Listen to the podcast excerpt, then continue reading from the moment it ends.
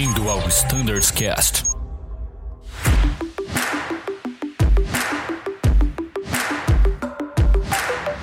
Fala pessoal que acompanha o Standards Cast, sejam mais uma vez muito bem-vindos a mais um episódio em que falaremos de TAI.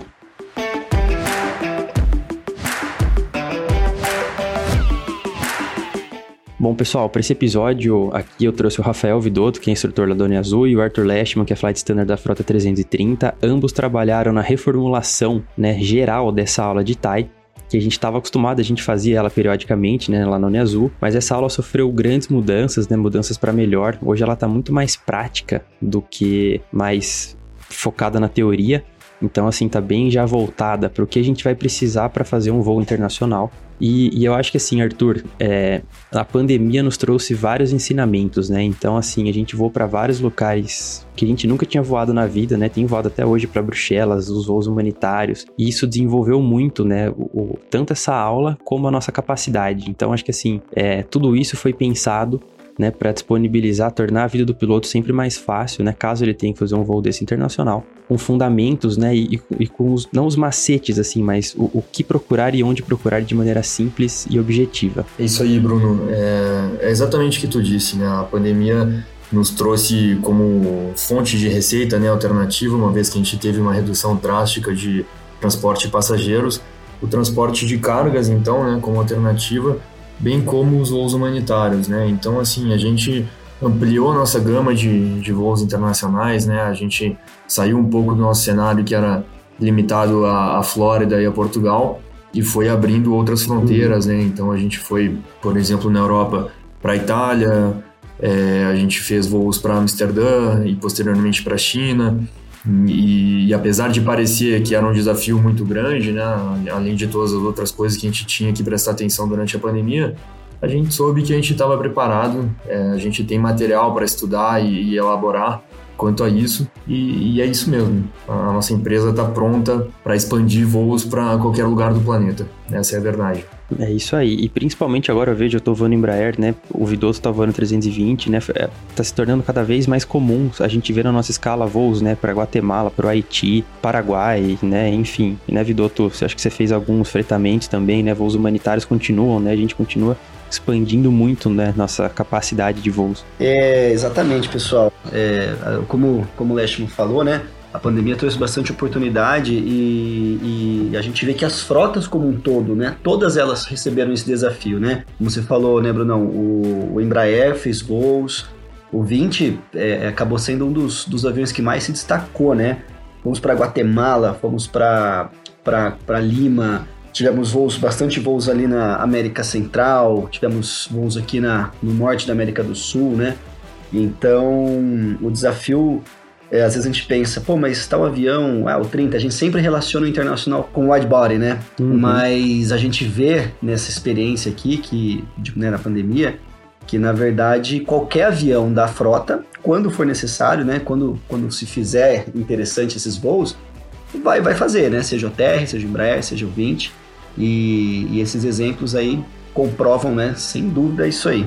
Com certeza, Vidoto. E por isso, pessoal, que é tão importante a gente passar por essa aula de TAI. E daqui a pouquinho a gente vai dar várias dicas para vocês. Pô, saiu na minha escala um voo para Guatemala. O que, que eu tenho que me atentar? O que, que eu tenho que ler de literatura aeronáutica para me preparar para esse voo?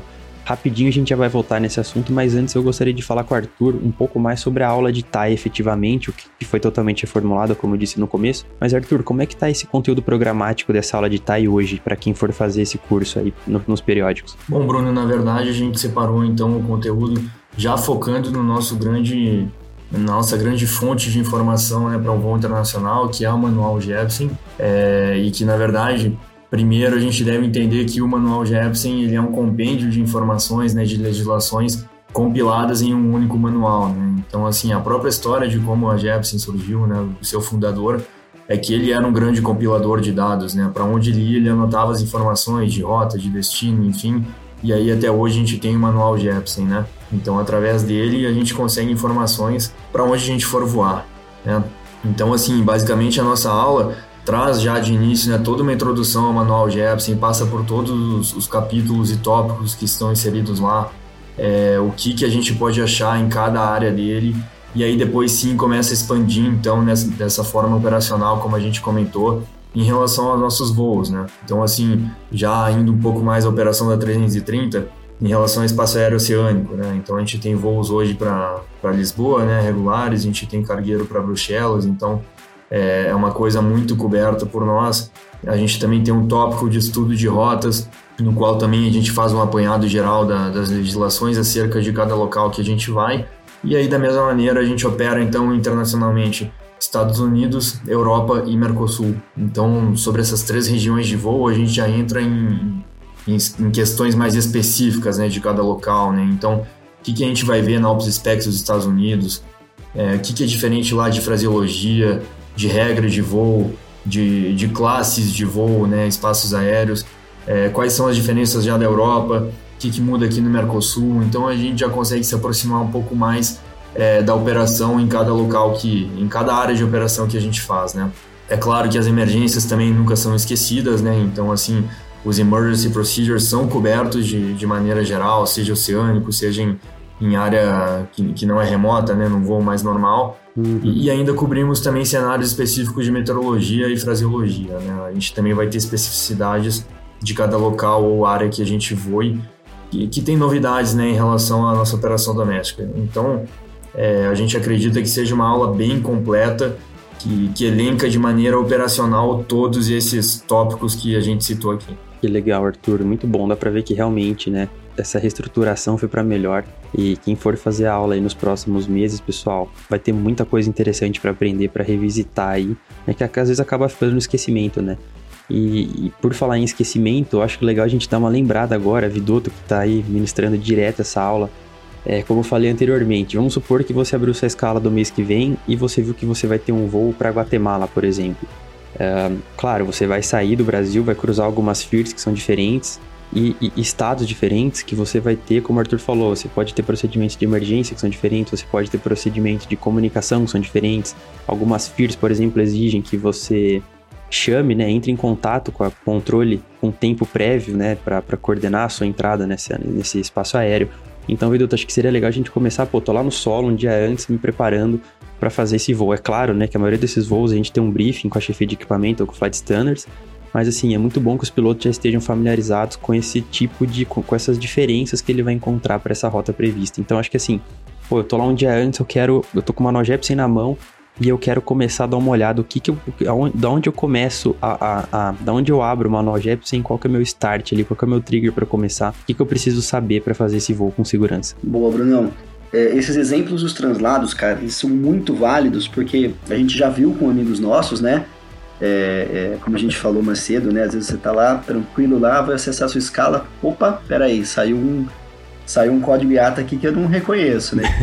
é, quando você vai ver, como você falou, é um Guatemala, um Paramaribo, né? Foi um, um caso também é, famoso aí, recente da empresa.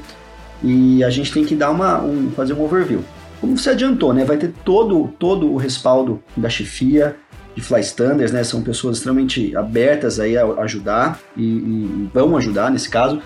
Mas eu brinco que o TAI também, né? A, a, esse conhecimento, ele não é só para ajudar a gente em uma situação específica, né? Esse conhecimento de manual é uma coisa para a vida, porque é bem bacana a gente conseguir entender ali, bater o olho no Jepsen e conseguir entender ele, né? Basicamente, o que eu acho legal da gente pontuar, não Primeiramente, né, o Manual ele tem suas subdivisões, que eles chamam de, sub, de submanuais, né? Tem o uhum. Chart tem o Route, Radio Aid, etc e tal. A gente acaba sempre decorando ali, né, o Introduction, o Air Traffic Control, talvez seja o mais acessado, né, pelos pilotos aí na, no dia a dia, né? E o Emergency, né? A gente brinca que seriam os capítulos mais importantes aí, né? Mas é bacana a gente entender alguns pontos aí que, que, que exigem atenção, né? Então, primeiramente, é, o, o Manual Jepsen, basicamente, como o próprio Lashman já adiantou, ele é um compêndio, né? ele é uma, uma, uma um resumo, um, uma somatória de todas as leis e legislações aplicáveis de forma genérica pela ICAO. Né? Então, eles trazem tudo que está ali específico pela ICAO e posteriormente as suas diferenças aplicadas para cada país, né? Então, é, uma coisa que eu vejo que dá dúvida, às vezes o pessoal, a gente vai procurar alguma dúvida, tirar algum, alguma dúvida sobre operação em alguma localidade e a gente acaba indo na informação genérica, né? Então, lembrar que a informação genérica, né, o que nós chamamos, né, é, todo dia aí de ah, o procedimento ICAO, né? Mas eu posso ter diferenças em relação à ICAO. Né? A ICAO não legisla nada. A ICAO gera, através de um grupo de estudos e publicações extremamente técnico, né, de altíssimo nível, mas ela gera as recomendações, gera seus documentos que podem uhum. ser seguidos pelos países contratantes. Quando a, aquele, aquela recomendação não, não, pode ser aplicada, ou ela não, não, não, consegue ser aplicada por determinado país, eles publicam suas diferenças, né? Então, o mais importante a gente saber é que o, o meio oficial que, se, que a Jepsen usa né, é o próprio IP de cada país. Né? Então, o IP de cada país traz a, a, a, ali o que eles adotam e o que não adotam, né? E a gente consegue acessar isso em voo, né? A, empresa fornece isso para gente através do manual Jepsen, não? Então, bacana da gente, da gente ter em mente, né? Basicamente, o quê? Desses capítulos, né? Que desses submanuais que a gente comentou que são os mais importantes, ou que são os mais utilizados, né? O Introduction, uhum. submanual que vai sempre falar sobre abreviações, sobre simbologias. Pô, eu quero ver a simbologia de uma carta, seja uma carta de aeródromo, uma carta de saída, de chegada. Né? Eu preciso relembrar alguma coisa desse tipo. Vi um símbolo, vi uma, uma abreviação que não é familiar para mim. Onde que eu posso buscar essa informação? Né? O Introduction traz para gente. Já o Air Control, ele traz ali, como a gente já tinha falado antes, né? Todos os procedimentos genéricos né? e os específicos de cada país ou região vocês estavam falando, né? Pô, tenho, tenho que chamar uma área de controle, tenho que adotar determinada regra e tudo mais. Onde que eu posso ver isso? O Traffic Control traz essa informação para mim. E por fim, o Emergency, que lista também, né? Alguns tipos, as emergências mais, mais discutidas, né? Falha de comunicação, é, é, despressurização, né? uma descida de emergência, como que a ICAO uhum. recomenda que seja feita e quais países que, que não adotam né, esse procedimento padrão e os que não adotam, como que eles fazem, né? Como que eles pedem, né? Como que eles legislam a respeito disso. Por exemplo, uma interferência ilícita, uma descida de emergência, né? A gente sabe que alguns países uhum. têm suas, suas particularidades. Muito legal, Vidoto. Tem muita informação disponível ali, né? Eu acho que até um ponto legal agora, esses dias eu fiz um, fiz um desses voos e, e lá estava escrito no próprio manual da Jepsen que era necessária a utilização de spray. Lá estava escrito quantos sprays seriam necessários para o voo, né? Se seria necessário utilizar esse spray no porão ou não. Então, assim, pessoal, tem muita informação ali. Claro que o, que o Vidoto falou ali é o, é o, mais importante, né? Você vê essas diferenças. Pô, tem uma descida de emergência que é um procedimento que não é o usual que eu tô acostumado a fazer hoje. Eu tenho um procedimento específico caso tenha uma despressurização, por exemplo, voando nessa região. Isso é muito importante de estar familiarizado antes de sobrevoar né, essa FIR, essa região que você vai passar no seu próximo voo aí. E, e, além disso, todos esses detalhes, né, as entradas, quais são os requerimentos de entrada hoje em dia, por exemplo, com pandemia, tudo isso está descrito lá, tá, pessoal? Então, é um manual muito completo, que tem muita informação, e, e, você estar familiarizado com ele, né, você conseguir folhear ele de maneira rápida, pô, tô cruzando uma FIR tal, tô com uma dúvida de tal procedimento, não precisa saber nada de cor, né, Vidoto? Mas assim, quando você está familiarizado com o manual, você acha muito mais fácil essa informação. Exato, Bruno. Isso é uma coisa que a gente vê bastante nas aulas, né? Como vocês falaram, o pessoal, pessoal né, que, no, no, que já voa, né, o 30, que está mais acostumado com esse manual, acaba que naturalmente tem uma familiaridade ma maior né, com esse manual, tem mais facilidade de achar muitas coisas. A gente que tem os equipamentos acaba não tendo tanto contato, mas como a gente já falou, né, pode ser que aconteça, principalmente nesse depois que a Azul, né, como o Leshman falou, depois que a gente percebeu que a gente tem essa capacidade, né, de ir para qualquer lugar do planeta hoje, que, que acabou muitos mistérios, né, é, muitos medos que, que são naturais, né, mas que a gente conseguiu sobrepassar eles, eu acho uhum. que, que a gente às vezes não está familiarizado. Então, uma coisa que a gente vê bastante, né, que é legal pontuar, uh, o pessoal às vezes confunde muito a contingência com a emergência, né? Exato. Por exemplo, operação oceânica, né? O Leshman sabe muito mais que eu, inclusive, mas operação oceânica, às vezes eu preciso fazer um desvio meteorológico, preciso sair da minha rota por algum motivo e eu não estou conseguindo um contato bilateral com algum órgão de controle, né? Mas eu não estou em emergência, eu preciso aplicar uma contingência, eu preciso sair da minha rota por X tempo, por X distância, mas eu estou tudo bem, dual engine, os motores estão funcionando, não tem nada de fumaça, fogo, está tudo ok. Às vezes é só realmente um desvio meteorológico. Claro que hoje é muito difícil a gente se ver numa, numa, numa condição que a gente fique muito tempo né, ali sem comunicação, principalmente com CPDLC e tudo mais. Mas pode ser que aconteça. Então, uma coisa que é bacana a gente pontuar, que a contingência eu não vou achar ela na parte de emergency, né? Porque ela não é uma emergência. A, a, a, travessia oceânica, é, ela é, é, é, muito evidente isso, né? Você vai fazer um certo desvio, você vai sair da sua rota, como que eu faço, né? Qual a distância do meu desvio, por quanto tempo, uhum. enfim. Então isso eu acho, por exemplo, em Air Traffic Control, eu não acho em Emergency. Né? Então é um exemplo dessa familiaridade com o manual. Muito bom, Vidoto. Excelente, cara. Ficou muito claro aí essa, essa questão da, da, de quão importante é você, você estar familiarizado, né? Desculpa, com, com o manual da Jepsi.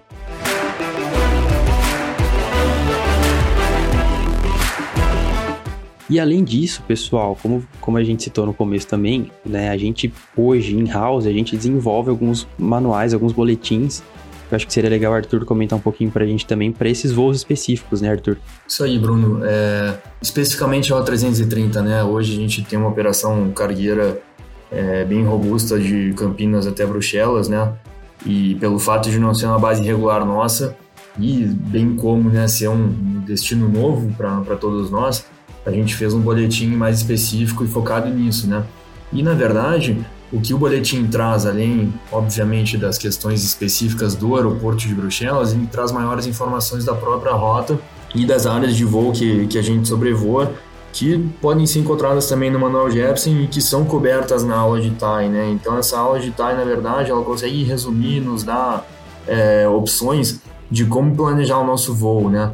Então, assim, mais ou menos seguindo a ordem que a gente insere no boletim, primeiro, como eu posso saber informações gerais do, do meu aeroporto, né? Em termos de, será que ele me recebe? Será que ele tem condições de receber meu, minha aeronave? Então, campo Airport Directory, né? Que a gente pode até fazer uma analogia com Airport Briefing, né? Então, ele traz é, PCN, categoria de incêndio, comprimento da pista, questões que a gente se preocupa bastante, né? Quando a gente vai colocar o, a nossa aeronave em algum, em algum local. Notans, obviamente, são questões que a gente sempre analisa ao longo de qualquer operação nossa, né, de voo.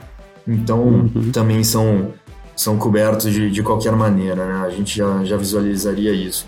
Agora, tem questões de meteorologia que são específicas e que também estão inseridas lá no, no, no manual Jepsen, que apesar de a gente ter incorporado no nosso MGO muita coisa, o manual Jepsen ele, ele também consegue nos resumir através de um mini briefing do voo, né? Hoje é, algumas aeronaves da, da, nossa frota já contam com o, o, iPad instalado, que tem o aplicativo o aplicativo Jepsen FD Pro que nos traz lá o manual na íntegra, né? Então assim, se a gente vai para alguma localidade onde a gente tem que ter uma preocupação com, com neve, né, ou pista contaminada, o que, que é um snowtan, o que, que é um motting, né, que traz decodificações para mostrar o, o breaking action da pista e até mesmo de taxiways.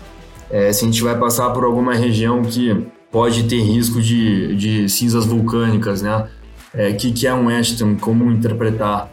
Então, tudo isso está na parte de, de meteorology do manual Jepsen, né? que a gente consegue acessar de maneira é, bem fácil. Agora, tem outras questões que também vão ser específicas ao país ou à área de, específica do, do voo, né? Então, por exemplo, como saber que alguma determinada localidade opera com CPDLC ou ADSC? Seção em route, então, do manual Jepsen nos traz isso e, não apenas diz que ele tem capacidade ADSC e CPDLC, mas bem como traz as instruções é, da região do, do, dessa fila em questão aonde o CPDLC é aplicável, se a comunicação dele é primária ou é secundária, quanto tempo de antecedência a gente tem que chamar qual é o código de login da FIR. Então, assim, é, é uma sessão bem completa nesses termos de comunicação, né? Da mesma maneira, ele traz lá procedimentos para falha de transponder, enfim, uhum. são informações que a gente vê na parte em route, né? É, agora, a gente vai para outro país, a gente precisa saber quais são as diferenças, né, aplicáveis a essa localidade, né? Então, State Rules and Procedures, Europa, Western Africa, enfim, é, nos trazem todas essas informações. Então, se a gente pegar um, um voo específico aí que vai para a Europa, é, por que, que a gente muda o, o voo, o, o, nível de voo, né, quando a gente chega aí na área das Canárias, né? Então, a partir desse momento, é aplicável aquela questão de inversão de, de rumos, né, que deixa de ser referência 000 até 179, né, para ímpar e 180 a, a 359 para par, né? Para passar a ser de leste a oeste, né? Então, isso aí é uma diferença e está descrito no State Rules and Procedures velocidade em espera também estão aí. É, alguma questão de, de emergência também vai ter diferenças aí no State Rules and Procedures. Muito fácil de achar e prático, né? Então isso aí também no, nos informa e está inserido no, no, no, nos nossos boletins, né? Desses voos. É, agora tem outras questões específicas também, né?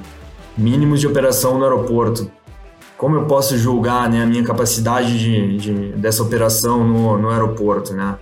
Então, assim, se a gente considerar um país da Europa, a gente vê que o mínimo da carta é de 125 metros de RVR.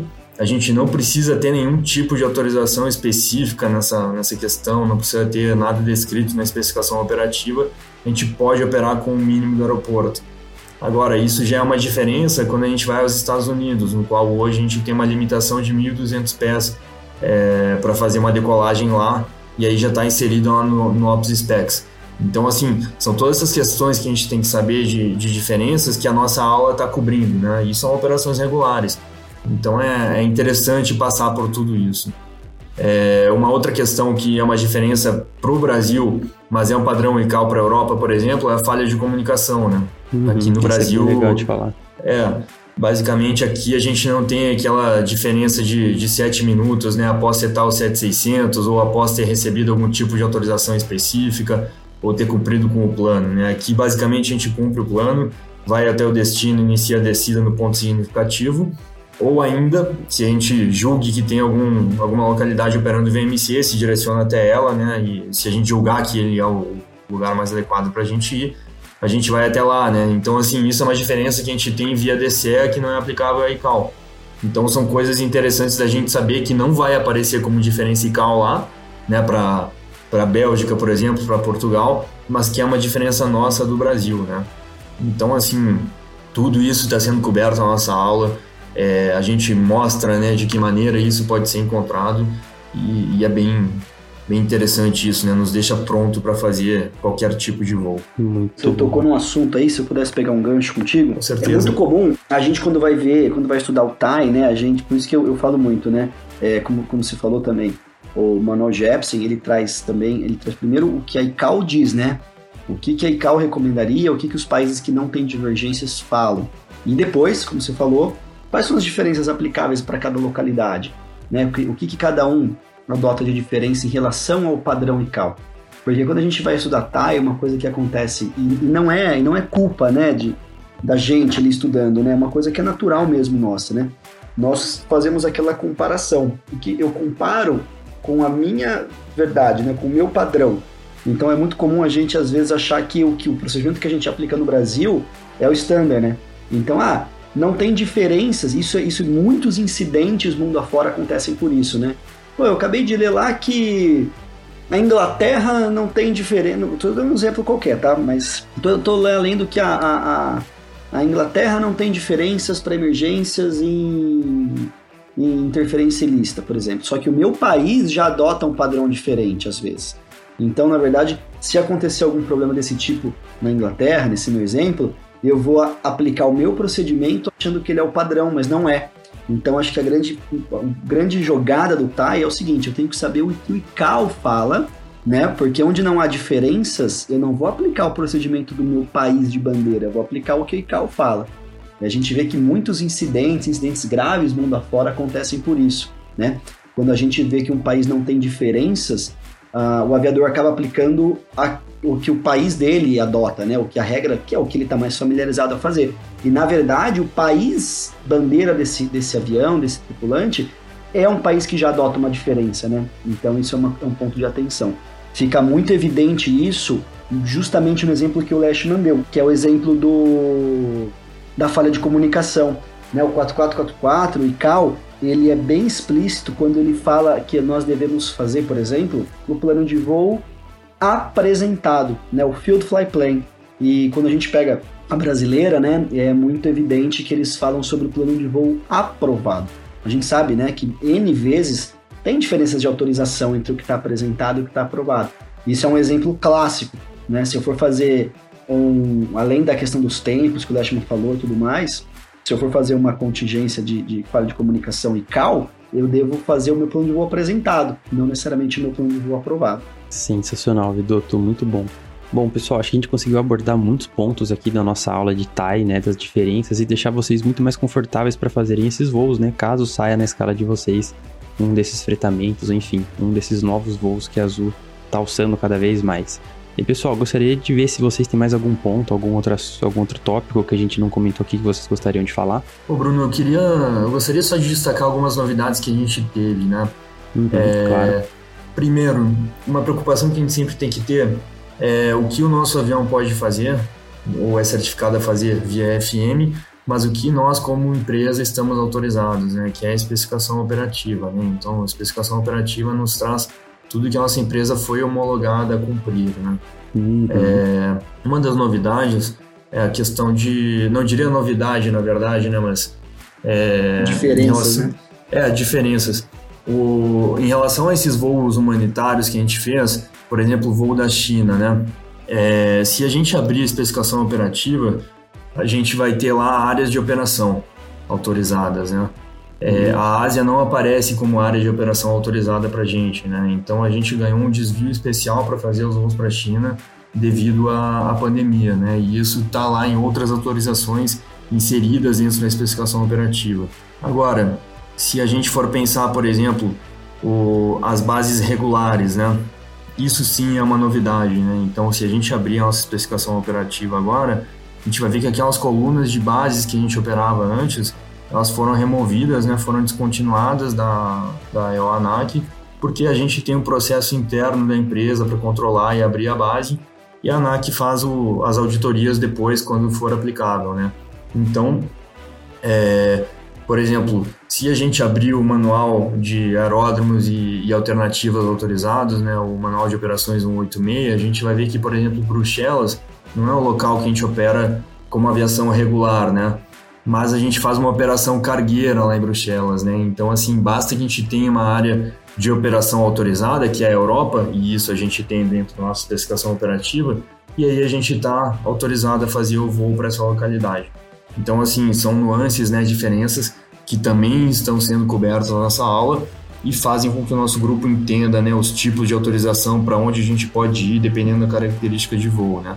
Se a gente fosse fazer um voo regular de passageiros para Bruxelas, aí sim, aí a gente ia ter que abrir um processo de abertura de base e colocar dentro daquele manual é, de aeródromos e alternativas autorizados. Né? Então essa que é a diferença. Um voo cargueiro sendo ele não regular, a gente tem autorização de área de operação Europa, e é por isso que a gente está autorizado a fazer esse tipo de operação até lá, tá? Então é tudo isso é coberto lá. Exatamente, o pessoal do 37, né, Arthur, não vai ver os aeroportos listados lá para a frota, né? Por exemplo, porque não são voos regulares, né? São voos cargueiros, mas como você muito bem disse, a área, né, tá liberada para ser operada. Então, é, é, muito importante, pessoal. Se vocês têm dúvidas sobre o, o, manual de operações 186, como o Arthur falou, a gente tem um outro episódio aí, busca mais para trás, o episódio que a gente comenta dele, fala sobre algumas outras alterações de MJ também. Isso aí, Pessoal, e lembrando também, né, duas, duas coisas aí que eu falo inclusive na aula, né, que eu tenho dado bastante essa aula e, e que eu pontuo muito com a turma. O TAI, mesmo a aula do TAI, ela não te prepara é, a fundo, 100%, para todas as possibilidades, para todas as rotas que a gente faz, mesmo as que estão é, é, é, é já meio que é, famosas, conhecidas da Azul, né?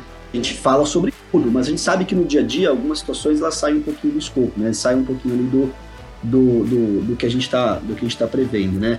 Eu brinco que mesmo o voo para os Estados Unidos, a gente conta N FIRs, né? N regiões de informação de voo que a gente sobrevoa, que são diferentes países, que têm diferenças, seja de emergências, contingências, diferenças operacionais, né? A gente está acostumado sempre a falar, ah, operação lá, Fort Lauderdale, Orlando, né?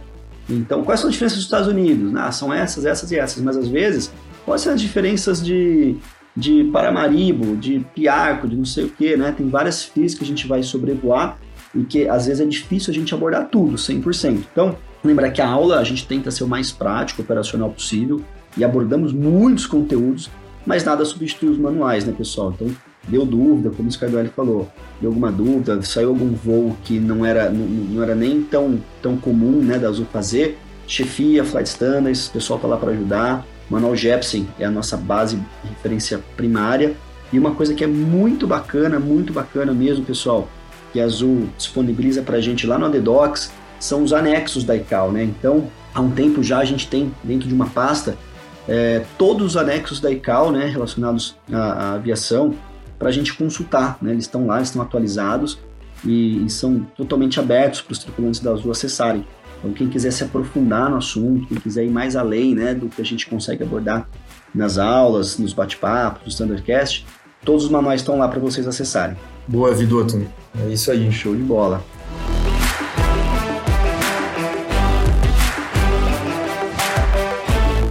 Bom, pessoal, que legal que foi esse episódio, eu gostei muito, aprendi muito, com certeza vai contribuir muito para os meus próximos voos internacionais aí, tem muita coisa legal, tem muita ferramenta, a gente tem muito conteúdo disponível para acessar antes da gente fazer esse tipo de voo. Pessoal, gostaria de agradecer muito a presença aqui do Arthur e do Vidoto, né? Os dois manjam muito do manual da Jepsen, contribuíram muito também nesse episódio.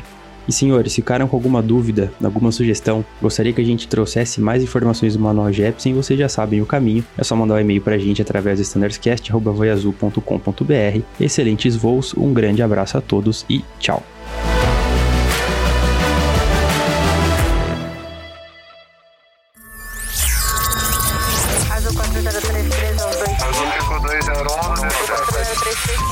Você ouviu ao Standards Cast.